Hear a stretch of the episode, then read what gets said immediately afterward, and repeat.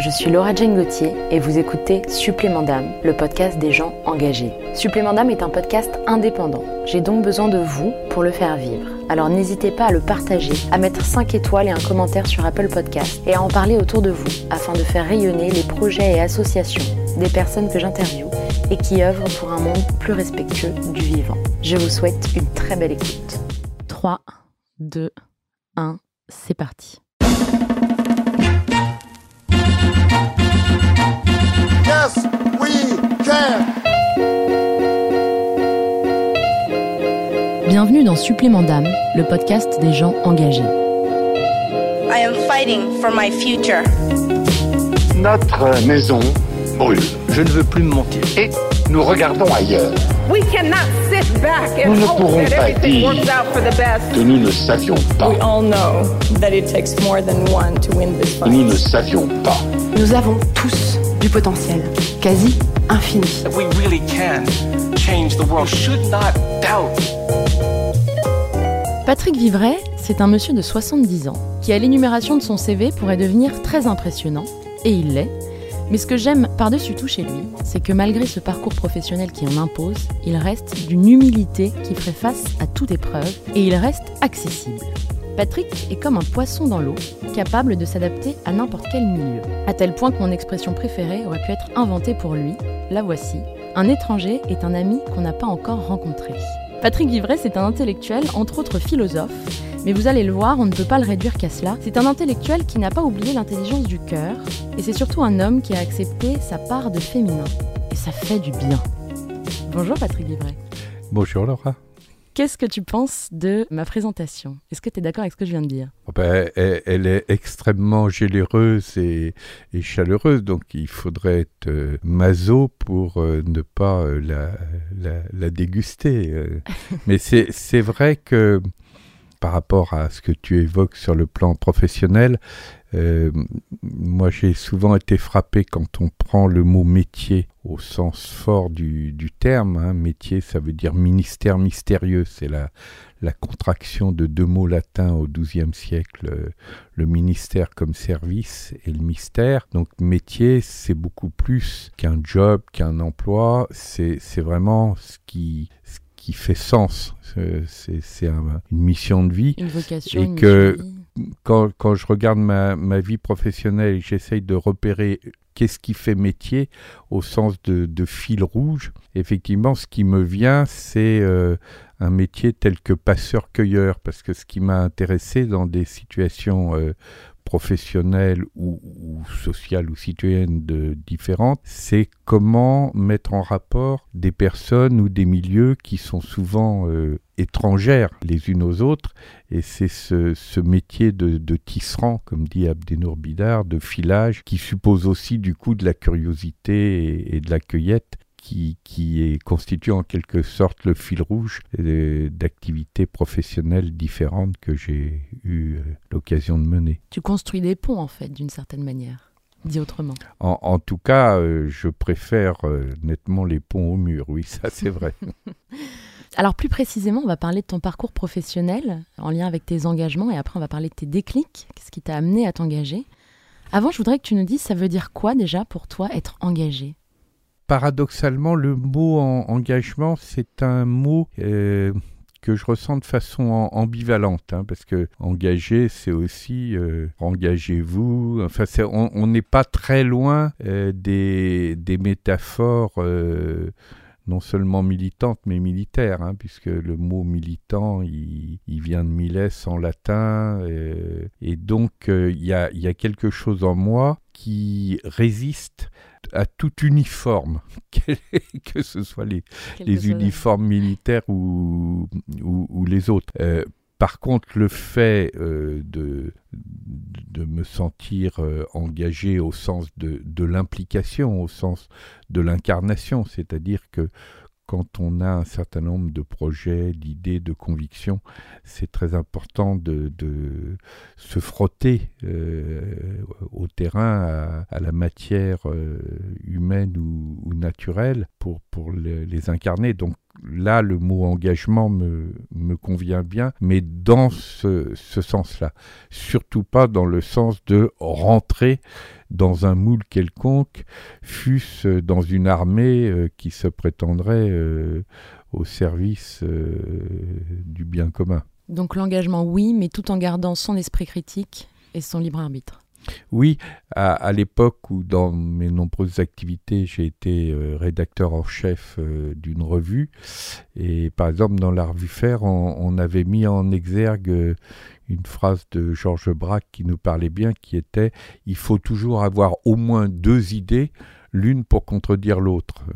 et je pense que ce, dialogue, cette dialogie, comme reprend Edgar Morin, euh, qui fait que même quand on est dans des convictions profondes, on, s'interroge en permanence sur euh, des convictions euh, adverses, pas par position pusillanime ou de recherche a priori de compromis, mais simplement pour dire oui, l'étrangeté est une la contradiction est une richesse, la controverse est une richesse, la construction de désaccords, pour reprendre un terme que on a été quelques-uns à créer euh, une méthode euh, dans les, les différents mouvements de citoyens, euh, est une richesse. Alors, euh, tu, dis, tu le disais toi-même tout à l'heure, euh, tu es un passeur-cueilleur, c'est le fil Mmh. rouge un Mmh. peu de, de ton existence, entre guillemets. Euh, ça s'est manifesté de quelle manière? Tu l'as un peu dit, tu as été rédacteur en chef, moi j'ai dit que tu avais été philosophe. Quelle autre forme cela a pris pendant ces années?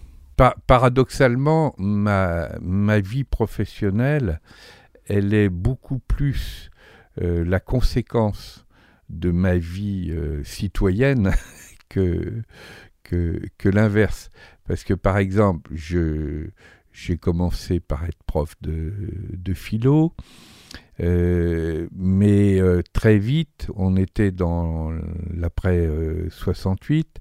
Euh, je m'étais engagé dans ce qu'on appelait à l'époque le courant autogestionnaire. Euh, le seul parti qui était vraiment dans cette lignée-là, c'était un petit parti très novateur qu'on appelait euh, le PSU, le, le Parti socialiste unifié. Euh, celui qui en était le principal responsable, c'était Michel Rocard. Et un jour, Michel Rocard euh, me demande euh, si je veux bien prendre des, responsabilités dans le, petit journal du PSU qui s'appelait euh, Tribune Socialiste. Et bon, c'est une aventure qui me passionne. En plus, assez vite, il y avait la possibilité de faire équipe avec un vrai journaliste qui était Bernard Langlois, qui venait de se faire vider de la télévision off- officielle avec toute l'équipe euh, de, Pierre Desgroupes. Et donc, assez rapidement, mon métier de passeur-cueilleur, il a commencé par s'appliquer parce que la philosophie me passionnait, mais euh, j'avais pas envie, à 25 ans, de m'enfermer entre euh, quatre murs.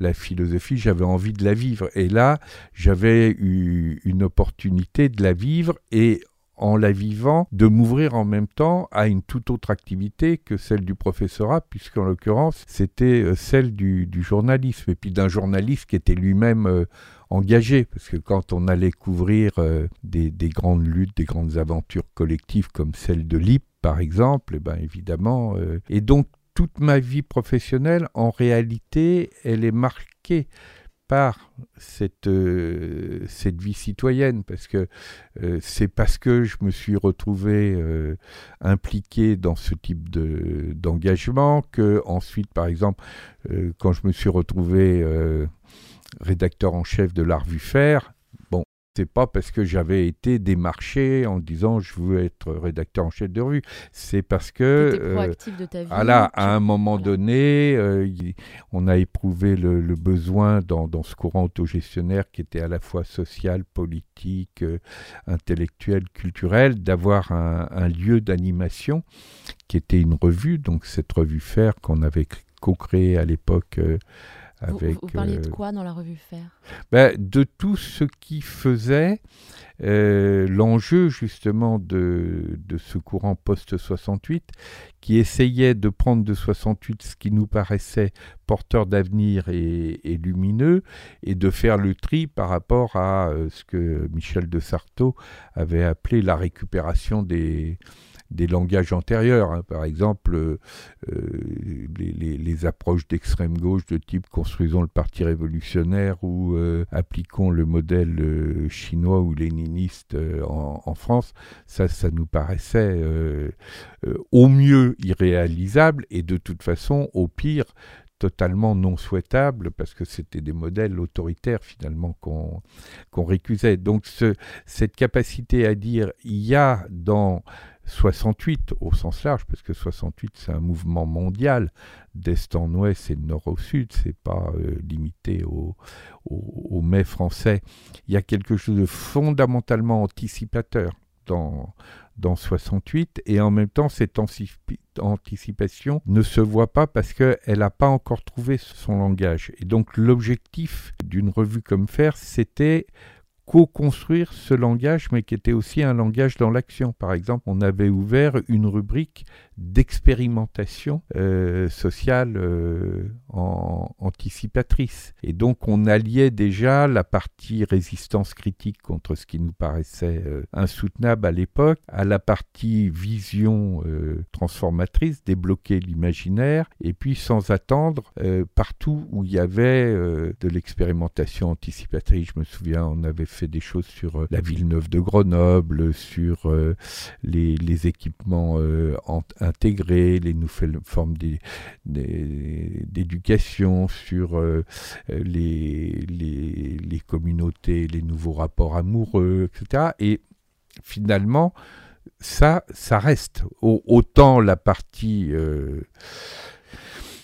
langage euh, antérieur de 68, elle a disparu euh, corps, euh, corps et bien, autant cette partie-là, euh, non seulement elle est restée présente, mais à mon avis, elle reste porteuse d'avenir. hein. Une phrase magnifique. euh, C'est des sujets qui sont toujours d'actualité. oui, moi c'est pour ça, puisqu'on a eu l'occasion évidemment d'avoir beaucoup de débats ces derniers temps sur 68.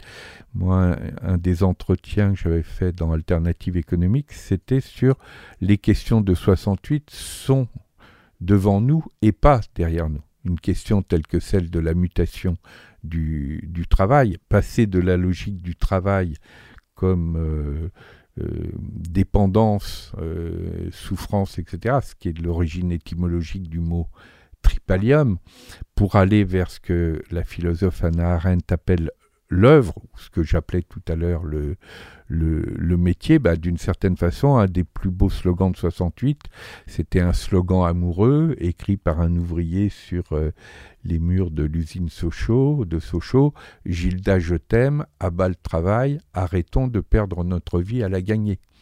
Et donc, comment justement on sort de la logique de perdre notre vie à la gagner pour, au contraire, faire de notre vie une œuvre et construire y compris les modes de, de rémunération, de protection sociale qui vont avec. C'est tout le débat, par exemple, sur des questions telles que le revenu universel. Euh, cette question-là, c'est une question euh, pour euh, aujourd'hui et pour demain, et pas simplement une question pour hier. Alors, on va continuer sur ton parcours professionnel. Est-ce que déjà, est-ce que ta vie, à toi, a été une œuvre, est une œuvre ça serait prétentieux de le dire, mais en, mais en tout cas, ce, qui m'anime, qui est l'idée de savoir justement qu'est-ce qui compte dans, dans ma vie, c'est-à-dire passer de la question euh, de l'emploi euh, et du job qui est exprimée par la fameuse phrase euh, qu'est-ce que vous faites dans la vie, à la phrase qu'est-ce que j'ai envie de faire de ma vie? Bon. Donc ça, c'est ce chemin-là qui, qui, qui me passionne. Après, euh, toute œuvre n'est pas forcément un chef-d'œuvre et, et on a tout Mais c'est une question que tu t'es régulièrement posée. Qu'est-ce que tu as envie Disons de faire de ta que vie? plus, plus j'avance dans la vie, ça, ça fait partie des bénéfices de l'âge, il faut quand même qu'il y en ait un certain nombre, et plus la, la question de l'essentiel m'apparaît. Plus on se rend compte qu'il y a quantité de choses que l'on ne pourra pas vivre, que l'on ne pourra pas faire, et plus on est amené à se concentrer autour de la question. Je ne sais pas combien de temps il me reste à vivre, mais ce que je sais, c'est que ce temps-là, j'ai envie de le vivre le plus pleinement, le plus intensément possible. C'est ce que j'ai appelé euh, dans, un des, bouquins que j'ai écrits par la suite, vivre à la bonne heure, hein. c'est-à-dire je ne peux pas tout vivre, mais ce que je vis, je peux le vivre intensément, euh, pleinement. C'est ça ce que j'appelle euh, la logique le, de l'œuvre. le pouvoir du moment présent. C'est un peu ça d'une certaine C'est le pouvoir du moment présent, mais au, sens de la pleine présence. Hein. C'est-à-dire, ça ne veut pas dire que je vais m'interdire ni l'imaginaire tourné vers l'avenir, ni euh, la mémoire et les leçons du, du, passé, mais même quand je me tourne vers le passé ou vers l'avenir, je m'y tourne en, pleine présence. Je, je suis pleinement là, je ne suis pas à la mauvaise heure, c'est-à-dire justement en permanence euh, décalé, et j'entends à ce moment-là le mot présent euh, au double sens français du, du terme, c'est-à-dire aussi le présent comme un cadeau de la vie. Tu parlais de l'essentiel, de, de te rapprocher de l'essentiel. C'est quoi du coup pour toi l'essentiel? Ben, c'est euh, de dire j'ai la, chance extraordinaire de vivre, euh, même comme être lilliputien, une fraction infime euh, de l'aventure de l'univers. J'ai cette possibilité extraordinaire de le, vivre de façon consciente, en plus sur cette planète magnifique. Donc comment j'en fais le meilleur usage? Et du même coup, comment les autres sont des compagnons de route? Dans ce, voyage, ce qui crée à ce moment-là une deuxième euh, situation euh, bénéfique, c'est qu'au lieu d'avoir en permanence peur des autres, de leur rivalité ou être dans un rapport de, de jalousie, je vais dire, bon ben moi je ne peux pas tout vivre, mais ce que je vis, je vais le vivre intensément, mais du même coup, c'est grâce à autrui que je vais avoir accès à des saveurs de vie que j'ai pas l'opportunité de vivre en direct. Donc à ce moment-là, les autres deviennent plutôt euh, des compagnons de route en humanité, pour reprendre un, terme qu'on utilise dans les, dialogues en humanité, une des initiatives à laquelle je participe. Donc finalement, j'avais vu juste. Mon expression te parle. Euh, oui. Un, étranger est un ami que je n'ai ah, pas encore tout, rencontré. Tout à fait. Non, non, elle me, elle me parle beaucoup. Et euh, je, crois qu'en plus, elle est particulièrement actuelle parce que on, est dans une période où cette question-là, en particulier avec les grands enjeux euh, des réfugiés, des enjeux migratoires, comme on dit, euh, c'est une question qui sera de plus en plus décisive, à la fois dans l'intime de nos vies, mais à certains égards, on peut dire que le devenir de l'humanité se joue sur sa, sa capacité à comprendre que des, étrangers sont euh, de futurs amis et non pas euh, de futurs ennemis. Tu parlais de Michel Rocard tout à l'heure. Euh, je crois que vous avez fait d'autres choses ensemble. Oui, moi j'ai eu la chance de le connaître dès 1967 euh, parce qu'il avait fait, c'était sa première campagne électorale dans les, les, Yvelines. Il se trouve que mes parents habitaient euh, dans la circonscription où il était et il faisait, comme on appelait ça à l'époque, des réunions Tupperware, des réunions d'appartements. Et j'avais. Pas pour parler Tupperware. oui, oui, pas pour parler de Ou alors j'ai loupé un. et, c'était une modalité nouvelle sur le plan politique qui permettait vraiment un, échange convivial euh, très différent de la modalité du meeting où on a quelqu'un euh, en surplomb et, qui parle euh, d'en haut. Là, c'était vraiment sur, sur le mode de, de l'échange. Et j'aimais bien aussi le, les, les, les, slogans qu'il avait repris pour ses affiches, qui étaient euh, justice, euh, rigueur, responsabilité, et qui du même coup, à une époque où la gauche de l'époque, avec la guerre d'Algérie, etc., était tellement marquée par euh, l'inverse, l'absence de justice, l'absence de rigueur, l'absence de, responsabilité. Ça, ça me faisait vibrer, comme en plus mes parents étaient de tradition mendésiste, qui était un autre homme politique qui faisait sens euh, dans, dans ma famille. Donc effectivement, la, la rencontre avec euh, Michel Rocard euh, va jouer un rôle important pour moi. Et, et du coup, c'est là que l'interaction aussi entre ma vie citoyenne et ma vie professionnelle, elle sera importante. Parce que si je continue plus tard dans, dans l'histoire, euh, par exemple quand il sera Premier ministre, il va me confier une mission sur l'évaluation des, des politiques publiques. Et comme un des enjeux, c'est de faire bouger une culture qui est marquée par le contrôle et pas par l'évaluation, ben, je vais être amené à un moment donné à aller sur sa demande euh, à la Cour des comptes, qui est absolument pas alors dans la trajectoire euh, professionnelle initiale qui Que était la mienne. hein. Mm. Et donc là aussi, il y a une interaction entre ma vie citoyenne et ma vie euh, professionnelle qui est liée aussi à, à ce rapport euh, amical que je construis avec lui et qui fait aussi que comme dans toute amitié, on peut être euh, en désaccord et même en désaccord important sur, sur certains points, mais à, partir du moment où il y a l'amitié et l'estime et où en même temps, quand on a des désaccords, ben, on, on se les exprime, à ce moment-là, on est d'autant plus dans, dans une richesse. Et donc, moi, j'ai eu des tas de débats avec Michel Rocard euh, de- de- depuis le moment où on s'est rencontrés en 67 jusqu'aux dernières semaines, puisque j'étais en train d'écrire un livre avec lui au moment même où, il- est mort. Quoi. Enfin, le, dernier rendez-vous qui était programmé, euh, sa secrétaire m'a appelé en disant ben, je, suis désolé, mais euh, Michel Rocard vient d'être hospitalisé. Donc c'est vraiment une rencontre humaine, beaucoup plus qu'une simple rencontre politique sur une très longue période, où j'ai beaucoup de points de commun avec lui, puis aussi à certains moments pas mal de points de, de désaccord, mais toujours dans une grande qualité de- d'échange et d'estime mutuelle. Ça me fait penser à une phrase que j'aime beaucoup qui dit euh, Désaccord ne veut pas dire désamour. Oui, oui.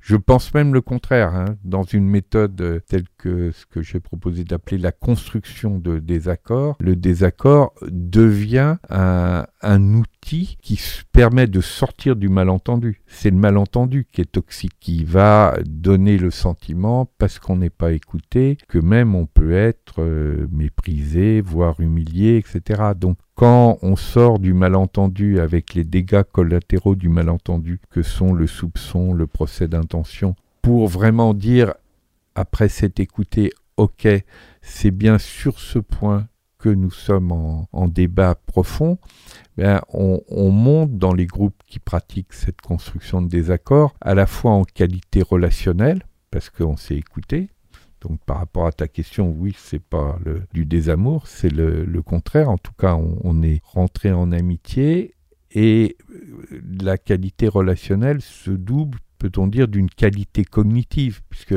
évidemment, on apprend énormément de choses. On apprend beaucoup plus d'un groupe qui est traversé par des différences et des divergences que d'un groupe qui serait euh, d'accord sur, sur tout. Mais ça n'est possible que si on sort du malentendu et que ce désaccord, justement, on, on le construit. C'est un, un processus volontaire. Tu as écrit de nombreux livres, tu as écrit de, de nombreux ouvrages. Je voudrais savoir de quoi ils parlent. Si tu peux partager ça avec les auditeurs. À, à certains égards, c'est un peu comme le fil rouge euh, que j'évoquais entre mes différentes activités. Euh, il, tourne toujours autour d'une même question fondamentale, qui est ce qu'on a appelé au Forum social mondial de Porto Alegre l'axe TPTS, qui veut dire à la fois transformation personnelle et transformation sociale. hein. Sur cette euh, euh, complémentarité profonde que moi j'ai ressentie dès le début euh, de mes, mes engagements citoyens entre la, la dimension euh, de la transformation personnelle et de la transformation politique et, et sociale. Donc en- ensuite, le, zoom va être mis sur euh, des, des aspects qui peuvent être différents. Après les, les attentats euh, qu'on avait connus, le- les premiers attentats après Charlie Hebdo, euh, j'avais écrit euh, Fraternité, j'écris ton nom parce que là, ce qui me paraissait le plus urgent, c'était euh, de, montrer une, voie positive de, réponse à cette situation tragique. À d'autres moments, ben, ça va être centré sur la question du bonheur. Vivre à la bonne heure ou un autre qui s'appelle Le bonheur en marche avec Mathieu Baudin, là, qui résulte d'une conversation euh, dans la nature. Hein. C'est organisé par une association qui s'appelle Chemin Faisant, dans ce cadre magnifique qui résonne aussi avec ma vie personnelle, euh, qui est euh, la vallée de, Chamonix. Donc on, on, on, marche avec un groupe et à certains moments on s'arrête pour échanger. Là en l'occurrence c'est la question du bonheur. Euh, quand c'est euh, lié à ce que j'ai fait notamment dans ma vie professionnelle mais directement lié à ma vie citoyenne, qui est une autre mission sur une autre approche de la de la richesse euh, et à partir duquel euh, il y a ce, livre qui s'appelle Reconsidérer la richesse. Euh, quand je suis saisi par euh, les, la montée de, de, la sinistrose, j'ai aussi envie de, de, dire mais attendez, il faut aussi prendre un, un œil plus créatif et j'écris pourquoi ça ne va pas plus mal. Donc ça peut prendre des formes différentes. Puis j'ai un livre qui est un peu une, une forme de reliance entre tout ça euh, que j'ai appelé la cause humaine et dont le sous-titre est du bon usage de la fin d'un monde. Et là, pour le coup, on, on y est de plus en plus euh, à la fin de ce monde et comment on fait un bon usage. Ça Donc, veut dire quoi, le... la fin de ce monde? Qu'est-ce ben, ça, ça, veut dire que les cadres, non seulement économiques, sociaux, organisationnels, mais aussi mentaux, culturels, euh, du monde qui a été euh, le monde issu de la Seconde Guerre mondiale est en train euh, d'exploser. Alors il explose à la fois pour des raisons de mutation technologique, parce que ça n'est plus du tout le monde industriel des, des 30 années d'après-guerre. On est rentré dans le monde de la révolution euh, informationnelle et euh, biotechnologique, mais c'est aussi un bouleversement géopolitique. Euh, on le voit de plus en plus sous nos yeux. Par exemple, le monde bipolaire qui avait été structuré avec d'un côté euh, le monde occidental et puis de l'autre côté euh, l'Union soviétique et la Chine explosent euh, complètement. donc on, peut le décrire, c'est aussi le, monde des, des, rapports de bouleversement des, des cultures et, des mœurs, hein, les, les, nouveaux rapports hommes-femmes, les nouveaux rapports hommes-femmes-enfants, etc. Donc sur, sur quantité de points, on est à la fin d'un d'un monde. Et comme souvent, les acteurs qui sentent que leur monde est en train de finir ont la tentation de pratiquer euh, la politique de la terre brûlée. Hein. Si je prends une autre fin de cycle historique qui a été la fin du cycle colonial, bah, par exemple, pour la France, avec la guerre d'Algérie, c'est la dernière année qui est la plus euh, meurtrière, parce que c'est là qu'on voit apparaître euh, l'OAS, les formes les plus brutales, parce que les, les acteurs qui sont à la fin d'un monde ont tendance justement à avoir des comportements d'autant plus brutaux et, et, violents. C'est pour ça que quelqu'un comme Donald Trump est potentiellement aussi euh, dangereux, parce qu'il témoigne du fait que, euh, on peut dire, l'homme blanc américain sent bien que euh, c'est la fin de quelque chose. C'est la fin de quelque chose. Hein, les, les, de son les, règne potentiellement. Oui, de son règne, de sa domination, c'est-à-dire les, les, grandes tendances historiques, elles vont vers le métissage, elles vont vers la féminisation, elles vont vers un monde multipolaire paradoxalement, ils ressentent maintenant la mondialisation comme une menace. Tant qu'ils étaient dominants, ça les arrangeait bien, mais maintenant, ils se sentent menacés par euh, la mondialisation elle-même. Donc, quand on a face à soi des Là, tendances aussi lourdes, Donc on euh, la, la, la tendance plus qu'au repli, mais à, à, à, des logiques qui à terme peuvent devenir guerrières et très dangereuses et très inquiétantes. Donc il faut pouvoir être à la fois complètement dans, dans la lucidité sur sur ces risques et puis en même temps être d'autant plus mobilisé du côté de l'énergie créative, du côté de l'éros face à Thanatos, que euh, plus les risques sont importants, plus euh, l'énergie créative est, est, est nécessaire. C'est quoi l'énergie créative? Ben, c'est ce qui fait que fondamentalement on est amoureux de la vie, quoi. C'est-à-dire qu'on considère que il y a, y a, y a une, une, des phrases que, que j'aime beaucoup, qui est celle d'Alexander Lowen, qui dit traverser la vie le cœur fermé, c'est comme faire un voyage en mer au fond de la cale. Et- et au fond de la cale, il y a à la fois toutes les, personnes et tous les groupes qu'on maintient au fond de la cale parce qu'ils sont dans des situations d'exploitation, de domination, d'oppression, etc. Mais au fond de la cale, il y a aussi énormément de puissants et de riches qui justement ont le cœur tellement fermé qu'ils ne montent pas sur le, le pont de, de ce voyage de, la vie. quoi. Donc c'est là, c'est pour ça que la, la question de, de l'éros au sens large, de, de la force de vie face aux logiques euh, mortifères, et, et, et, et le fait de, trouver que ce voyage, avec ses difficultés, avec ses épreuves, mais est un voyage extraordinaire et, et absolument passionnant. Donc c'est ça que je dis, être amoureux de la vie, et forcément quand on est amoureux de la vie, comme une composante importante, c'est aussi que euh, les autres à ce moment-là, deviennent des compagnons de route en, en humanité avec lesquels monter ensemble sur ce pont de la vie. Moi, ce qui me touche beaucoup dans ton discours, c'est qu'en fait, tu, tu le dis vraiment, euh, tu dis que euh, être dans l'ouverture à l'autre, c'est une décision consciente Mhm. et une décision, entre guillemets, intelligente. Alors, on en parlait juste avant d'enregistrer ce podcast. euh, euh, dans un article que tu, dans une interview que tu as donnée à Oui Demain il y a, il y a quelques mois, euh, tu dis euh, dès qu'on est dans l'ouverture à l'autre, on se fait taxer de bisounours. Mm. En fait, c'est comme si euh, on valorisait, euh, en tout cas dans notre cher pays, euh, le pessimisme, le cynisme, etc. Qu'est-ce que tu, comment toi tu vois les choses par rapport à ces questions-là? Alors effectivement, c'est très tendance, comme on dit, d'être non seulement pessimiste, euh, mais, être cynique.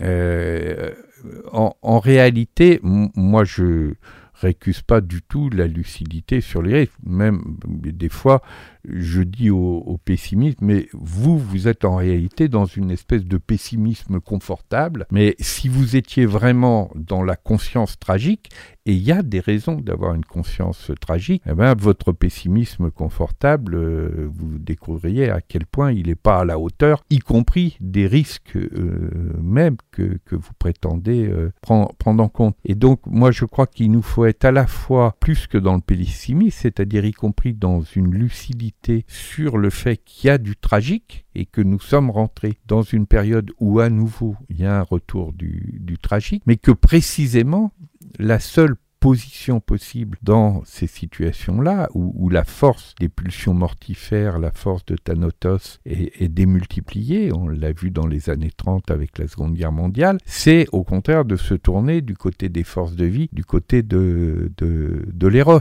d'adopter cette attitude que, par exemple, quelqu'un comme Solzhenitsyn, au cœur même de la nuit du goulag, il va dire si le mensonge doit régner sur le monde, au moins que ce ne soit pas par moi. Cette espèce de, de grain de sable infinitésimal, mais que tout être humain peut poser. C'est sa Euh, part, c'est faire sa part du colibri. alors, c'est faire sa part du, du colibri, mais euh, y compris dans des situations euh, hyper tragiques. hein. J'ai eu la chance d'être très ami avec Stéphane Essel, et souvent j'avais posé la question à Stéphane, qui était qu'est-ce qui, quand tu étais au bord de la mort en camp de concentration, qu'est-ce qui t'a permis malgré tout euh, de garder cette force de vie qui t'a ensuite habité jusqu'à euh, ses 95 ans? Et il m'avait répondu, ben, c'est la poésie. Euh, C'est-à-dire, c'est là qu'il s'est mis à se réciter par cœur des, des poèmes. Il savait pas s'il allait pas être embarqué pour la chambre à gaz le lendemain, mais c'est la poésie qui lui gardait sa, sa force de vie. Et du coup, euh, c'est ça qu'il fait que après, euh, s'étant sorti du tragique, il a gardé ça en, en permanence et il avait cette fraîcheur. Alors on peut dire cette euh, cette naïveté, mais en même temps une naïveté. euh, Mais c'est pas de la naïveté. lucide. Voilà, c'est ça. Voilà. Mais euh, C'est souvent l'amalgame qu'on fait. il y a, quelqu'un d'autre qui, a un peu cette caractéristique, c'est l'actuel pape François, qui a une phrase euh, que j'aime bien, il dit « Je suis naïf, mais je suis rusé ».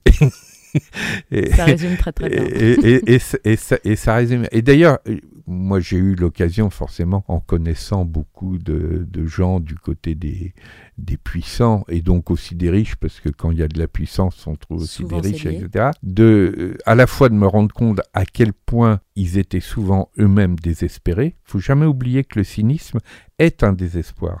Hein, et que le cynique, lui, il, il sait de toute façon qu'il va perdre la, la, la partie parce qu'il n'a même pas d'espérance au-delà de la mort. Il essaye même pas. Bon, donc Mm. il sait qu'il va perdre la partie, donc en fait, il est dans une logique désespérée, il ne croit qu'au rapport de force et il sait en même temps que comme il va mourir comme tout le monde, que cette bataille, il la, il la perdra aussi. Et j'étais frappé du fait que dès qu'ils avaient en face d'eux un, un bisounours, un naïf, Un etc., utopiste.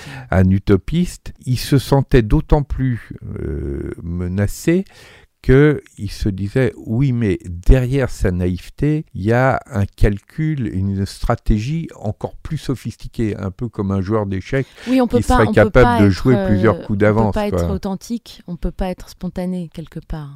ben oui si je reprends l'exemple d'un-. Stéphane Hessel euh, qui passait euh, pour un naïf dans tous les milieux où, il était, mais qui en même temps a, a eu une carrière, entre guillemets, euh, bien plus euh, belle, Brillante. brillante que la plupart de, de, de- de ces gens-là. Et qu'est-ce qui lui permettait ça?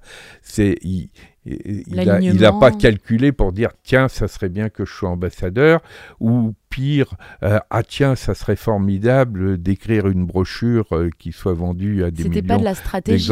c'était pas Mais de la qui devait stratégie dépasser ces gens dont tu parles, ça les, ça Exactement. les dépassait parce qu'ils il, est-ce qu'ils il savent faire était, il était dans sa force de vie, Ouais. il disait ce qu'il avait à dire, il s'engageait dans ce qui lui paraissait essentiel, et puis à un moment donné, il y a une conjonction d'éléments totalement im- improbables, tels que euh, cette petite brochure, etc., qui fait que, paf, ça devient un élément de cristallisation, y compris dans le monde entier, et euh, ce vieux monsieur euh, que j'ai toujours vu en costume trois pièces, etc., devient une espèce d'icône des, des mouvements alternatifs dans le, dans le monde entier. Ça, c'est cette autre personne que j'aime beaucoup et que j'ai aussi la chance d'être ami avec lui, qui est Edgar Morin. Edgar Morin dit toujours dans le, principe d'espérance, il y a la métamorphose, euh, mais le, tout premier, c'est l'improbable.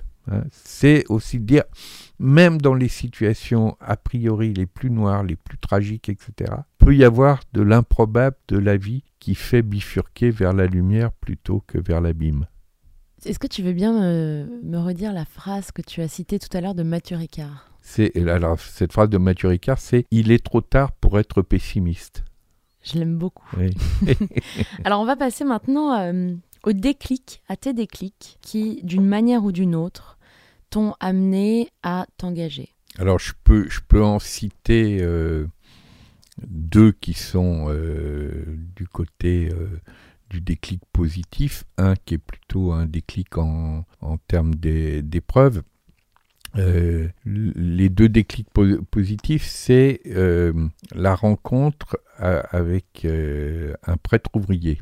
Donc quelqu'un qui est engagé euh, dans un champ de conviction qui est le christianisme, mais sur une modalité qui est complètement extérieure et contraire à l'Église officielle, qui d'ailleurs condamnera à un moment donné les, les prêtres euh, ouvriers, et qui est lui-même complètement un passeur-cueilleur, parce que à la fois il est, il est prêtre, et puis en même temps il travaille en usine comme prêtre euh, ouvrier, il est syndiqué euh, à, la CGT, il passe son temps à discuter avec des camarades qui ne partagent pas ses, ses convictions.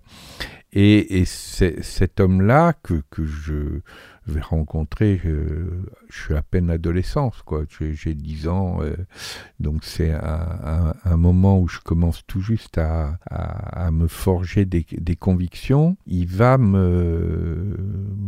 m'ouvrir une voie qui est que euh, même quelqu'un qui appartient à une institution, une institution que sur bien des points je récuse par ailleurs, parce que bah, je connais par ailleurs des tas de curés euh, qui euh, sont plutôt, à mon avis, euh, du côté de l'obscurité que de la lumière. Et en tout cas, c'est, cet homme-là va jouer un rôle euh, de déclic important dans, dans, ma vie et va me conduire à m'engager, y compris dans des mouvements de, jeunes, tels que la, la jeunesse étudiante chrétienne, par exemple, mais complètement dans, du coup, dans cette tradition qui est celle du christianisme social, celle qui sera aussi euh, à l'origine du Concile Vatican II, celle que reprendra euh, un, pape euh, pour lequel j'ai de l'affection, qui est Jean XXIII et son encyclique Pacem in etc. Donc ça, c'est un, premier déclic positif. Deuxième déclic positif qui va avec puisque je disais euh, ce prêtre ouvrier en même temps c'est un passeur-cueilleur qui m'ouvre au fait que les autres euh, sont, des, chances, c'est le, fait que alors même que je suis au lycée, que je suis responsable de, la jeunesse euh, étudiante chrétienne, je vais être amoureux de la responsable des jeunesses communistes et je suis par ailleurs très copain avec un anard. Donc là, c'est vraiment trois traditions qui, a priori, euh, s'affrontent. Et d'un côté sur le mode amoureux, de l'autre côté sur le mode euh, amical. Non seulement je me retrouve euh, profondément relié à, ces deux personnes, mais ensemble, on décide de monter une action euh, commune qui sera euh, bien avant 68 une grève en plus dans un lycée même pas dans une université au point d'ailleurs que mon copain euh, Anard quelques années après quand on se retrouvera la fac, euh, il me dira vraiment, euh, Patrick, quand on y pense, tu euh, nous as tous manipulés parce que que déjà tu nous as amené à faire une action commune avec la calotte, c'est incroyable, mais en plus avec les stalles. mais si je le cite comme autre déclic, c'est parce que justement là, dans, dans, ce métier de passeur-cueilleur, je, je, me retrouve vraiment plus que en connivence impliqué dans une action partagée avec deux euh, traditions a priori très différentes de, de celles d'où je viens. Donc, c'est la première fois que tu commences à faire dialoguer les cultures Oui, là c'est en même temps un choc de culture parce qu'à ce moment-là, ça m'intéresse d'autant plus de comprendre par exemple euh, ce qu'il y a dans la culture libertaire et puis dans la tradition euh, communiste parce qu'en même temps je, je, je, suis lucide sur tout un tas d'aspects noirs de la tradition communiste. Mais euh, comme en plus je suis euh, amoureux de, cette jeune fille, euh, ça m'intéresse aussi de comprendre ses ressorts, qui est dans, sa bonne foi à elle, qu'est-ce qui fait qu'elle est aux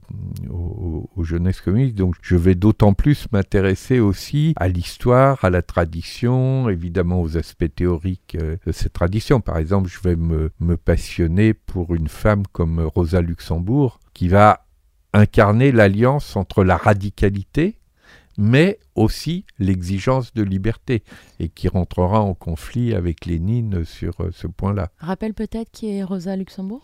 Rosa Luxembourg, c'est vraiment une des figures euh, majeures de, la tradition euh, révolutionnaire qui, qui, est polonaise à l'origine, qui se battra contre euh, le, nationalisme, pour un véritable internationalisme, euh, qui va avoir euh, une amitié conflictuelle, pourrait-on dire, avec Jaurès, une autre personne que, que j'admire, mais qui est beaucoup moins radicale qu'elle. Donc sur un certain nombre de points, ils ont beaucoup de, de débats, mais en même temps, comme il y a beaucoup d'estime et d'amitié en, entre eux, ils, ils vont s'épauler mutuellement, et tous les deux, d'ailleurs, vont se retrouver euh, assassiné. Bon, Jaurès euh, à la veille de la Première Guerre mondiale et euh, Rosa Luxembourg après la Seconde Guerre mondiale par les corps francs qui sont liés au, courant d'extrême droite en, Allemagne. Mais quand on lit par exemple les lettres de prison de, Rosa Luxembourg,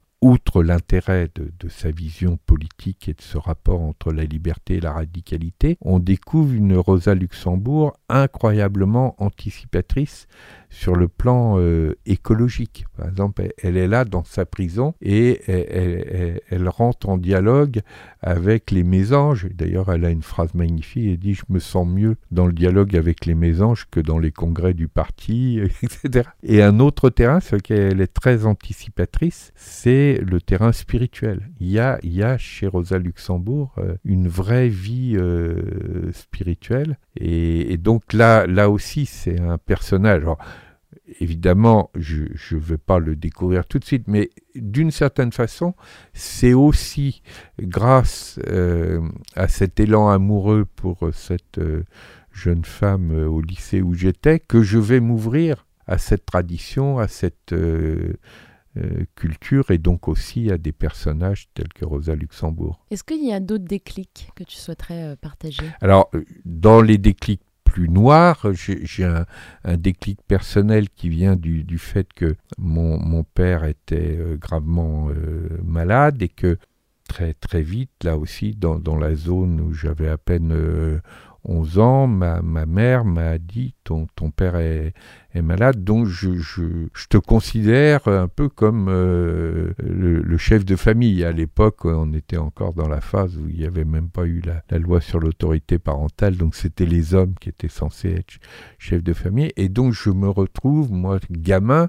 avec cette responsabilité, parce qu'en plus la maladie de mon père faisait qu'il euh, pouvait euh, fuguer, donc il était licencié, y compris du coup sans, sans indemnité. Donc je me souviens de, de d'avoir dû négocier, y compris avec des, des, huissiers, euh, d'avoir essayé d'aller euh, trouver les employeurs de mon père pour obtenir qu'il euh, ait des indemnités, etc. Et, donc ça... À, quel âge tu avais ben Là, j'avais 10 ans et demi, quoi. Donc, donc ça, ça, ça me marque aussi parce que c'est à la fois dans l'intime, de, ma vie personnelle et, familiale, mais ça me met aussi en contact avec les, les, grands problèmes sociaux, quoi. La, la dureté, voire la brutalité euh, d'un système social dans lequel, euh, si on si on va pas bien, si on n'est pas hyper compétitif, euh, on est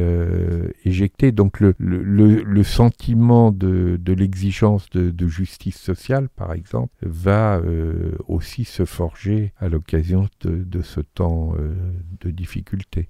Alors selon toi, comment se crée, euh, on en a un petit peu parlé, mais d'où vient l'engagement? Est-ce qu'il vient de déclic? Est-ce qu'il vient de, de paliers de compréhension intellectuelle, si je puis dire, de, de cheminement intellectuel? Comment est-ce que toi, tu, tu penses que naît l'engagement dans des parcours de vie chez des gens? Est-ce que c'est des gens extraordinaires ou est-ce que c'est des gens comme tout le monde qui, d'une manière ou d'une autre, euh, réagissent différemment aux événements de la vie? Je, crois que, que toute personne a, cette capacité euh, de, de, faire de sa vie une œuvre, euh, de devenir héros euh, de sa propre vie, puisque c'est un terme qu'on utilise pas mal aujourd'hui, pas du tout au sens mégalo du terme, mais au, sens de oui, si on se reconnecte en profondeur à son énergie créative, il y a en chacun d'entre nous une force de vie qui peut nous, nous, aider à déplacer des, des montagnes. Le problème, c'est que c'est comme une nappe phréatique, une nappe phréatique d'eau vive, mais qui est souvent tellement euh, recouverte de sédiments et de pollution que je dis souvent le seul forage écologiquement euh, légitime, c'est ce forage vers cette nappe phréatique d'eau vive en, en nous-mêmes, parce que des, fois, elle est tellement euh, coupée, polluée et sédimentée qu'il faut euh, aller forer assez loin pour la retrouver. Mais à partir du moment où on, le fait, tout être humain a, potentiellement cette, euh, cette possibilité. Donc, c'est pas simplement réservé à des grands personnages. Je citais tout à l'heure un, Stéphane Hessel, mais on pourrait évidemment euh, un Gandhi, un Luther King, une Angela Davis, une Simone Veil, dont on vient de parler à cause du fait de son entrée au, Panthéon, etc. Et c'est les mêmes personnes que nous, simplement à un moment donné, elles se sont reconnectées à leur nappe euh, phréatique euh, profonde. Donc à partir du moment où on se dit c'est pas des gens exceptionnels, tout le monde y a accès, l'un des enjeux, y compris pour le coup un enjeu politique au sens fort du terme, c'est comment on s'organise pour aider les gens à la fois à, à- dépolluer, euh, retirer les couches sédimentaires, mais aussi à se reconnecter à cette force de vie profonde, c'est-à-dire savoir aussi qu'e- qu'elle existe. hein. C'est là que le- la sortie de l'âge logique euh, noir, qui est de dire, ben non, euh, il n'y a pas de force de vie, et euh, Oui, ça recoupe avec ce qu'on voilà, dit sur le euh, cynisme. voilà. Et alors très concrètement, comment est-ce que on, on se reconnecte à euh, sa vérité, sa force de vie, cette nappe phréatique? Ben, en se posant des questions assez simples. Par exemple, euh, qu'est-ce qui compte le plus dans ma vie? Moi, je, je- souvent, dans des réunions, y compris des réunions avec des gens euh, très loin de moi, des, des traders, des militaires, etc., quand j'ai l'occasion, je leur propose ce petit exercice, fermer les yeux, prendre une minute et répondre à la question qu'est-ce qui compte le plus dans ma vie? Et quels sont les mots qui sont associés à ce qui compte? Et on part de, de ça. C'est très simple. C'est très simple et très simple. Et l'effet est, est- en matière de déclic, il est immédiat parce que à chaque fois qu'on fait ça, par exemple, ni l'argent ni la carrière n'apparaissent dans les mots clés de ce qui compte. Et là, tout de suite, des groupes qui voient ça, parce qu'en plus, si on a deux paperboards ou si on a un écran euh, coupé en deux sur un vidéoprojecteur, après, on peut faire l'exercice classique qui est non pas qu'est-ce qui compte, mais qu'est-ce que l'on compte. Et là, le décalage entre ce que l'on compte, et pour l'essentiel ce qu'on compte en argent, et puis ce qu'on a découvert comme étant ce qui compte, là, on comprend tout de suite qu'il y a un énorme problème euh, politique, sociétal et écologique à cause de ce gap. Mais là, c'est la, méthode elle-même a permis ce déclic parce que les gens ont découvert ça de, de l'intérieur. Donc en fait, si je, je résume, l'essentiel ne peut être lié qu'à l'humain, d'une manière ou d'une autre, Oui, au vivant. à l'humain en tant qu'il est lui-même euh, dans la longue chaîne du, du, du vivant. hein. et c'est pour ça qu'il y a, large. il y a une interaction très profonde entre le fait que nous, nous appartenons à la fois au vivant, nous appartenons au, au règne animal, et en même temps, euh, du fait même de notre conscience réflexive, nous avons la possibilité de monter sur le pont de ce voyage de la vie et de, de- de cette capacité que nous avons de vivre consciemment cette infime fraction euh, de, de l'aventure de, de l'univers.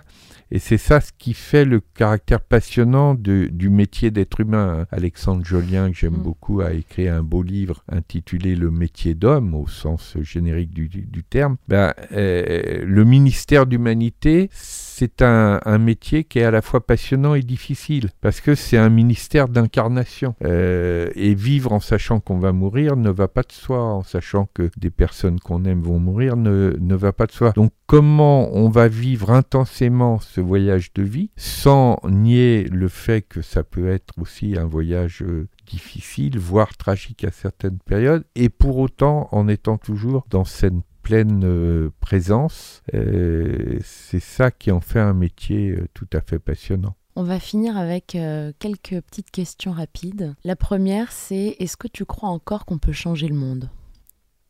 En tout cas, je crois qu'on peut changer notre rapport au monde.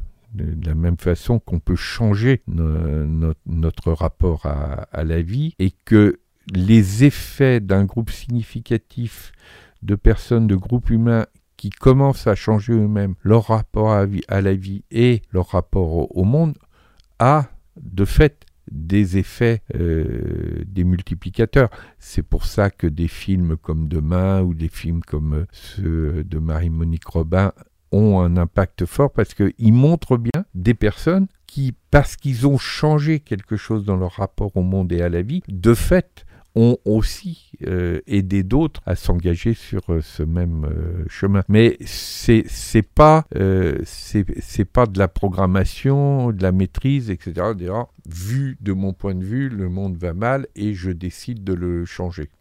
J'ai une autre question. Si, si on réussissait à hacker le Stade de France Hmm. pour toute une journée, une soirée, une après-midi, peu importe, quelle programmation y mettrais-tu?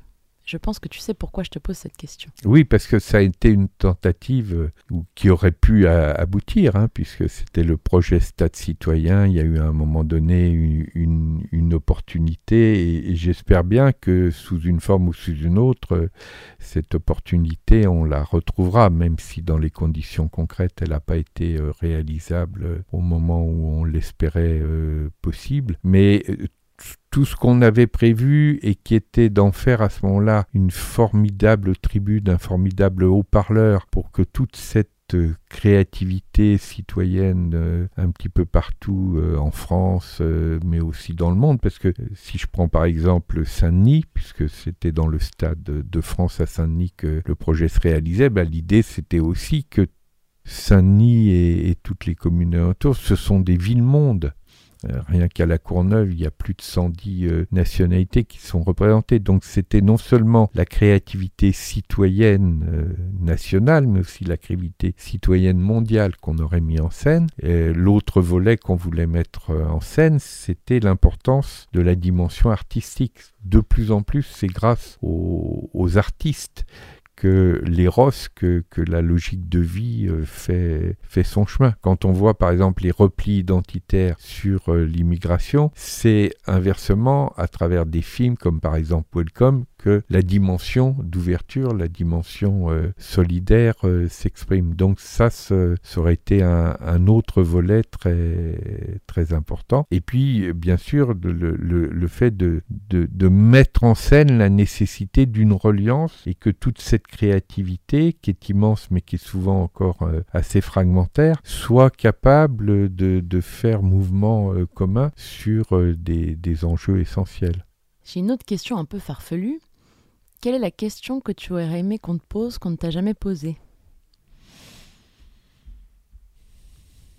Est-ce qu'on me l'a jamais posé euh, D'une certaine façon, j'ai la chance qu'on me l'ait posé parce que c'est un peu la question, non pas qu'est-ce que tu veux faire dans la vie, mais qu'est-ce que tu veux faire de ta vie. Parce que le, le premier déclic que j'évoquais avec ce prêtre ouvrier, au fond, c'est parce qu'il m'a renvoyé ça, il me l'a pas renvoyé explicitement, mais à travers sa propre posture de vie, il m'a conduit à me poser cette, euh, cette question qui m'avait pas été posée par le système euh, euh, éducatif que mes parents ne m'avaient pas proposé, etc. Mais implicitement, c'est parce qu'il m'a renvoyé cette question que ça m'a amené à, bouger dans ce sens de métier de passeur-cueilleur. Dernière question, qui souhaiterais-tu voir ici même à ta place dans ce podcast d'ici quelques épisodes?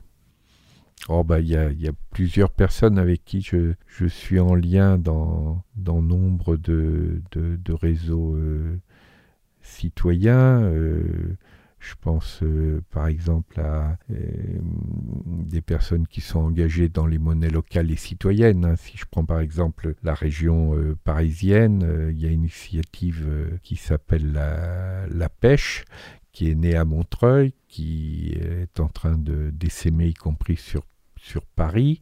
Donc une personne qui est une des fondatrices, qui par exemple euh, s'appelle Brigitte Abel, euh, bah oui, et c'est voilà quelqu'un qui aurait euh, des tas de, choses magnifiques à, dire. Euh, sur le même terrain, il y a Fred Bosquet qui, lui, dans le sud de la France, anime une expérimentation qui s'appelle Terra, donc qui cherche à lier monnaie citoyenne, habitat coopératif, avec en même temps une expérimentation de, revenus de base en, en monnaie citoyenne.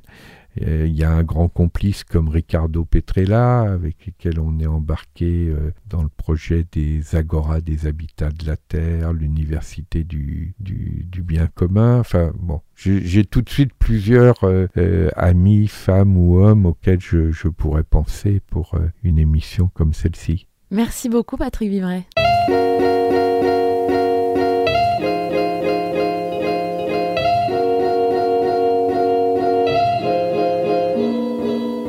Je suis Laura Jane Gauthier. Supplément d'âme est un podcast indépendant, alors n'hésitez pas à le partager sur les réseaux sociaux et à mettre 5 étoiles et un commentaire sur Apple Podcast.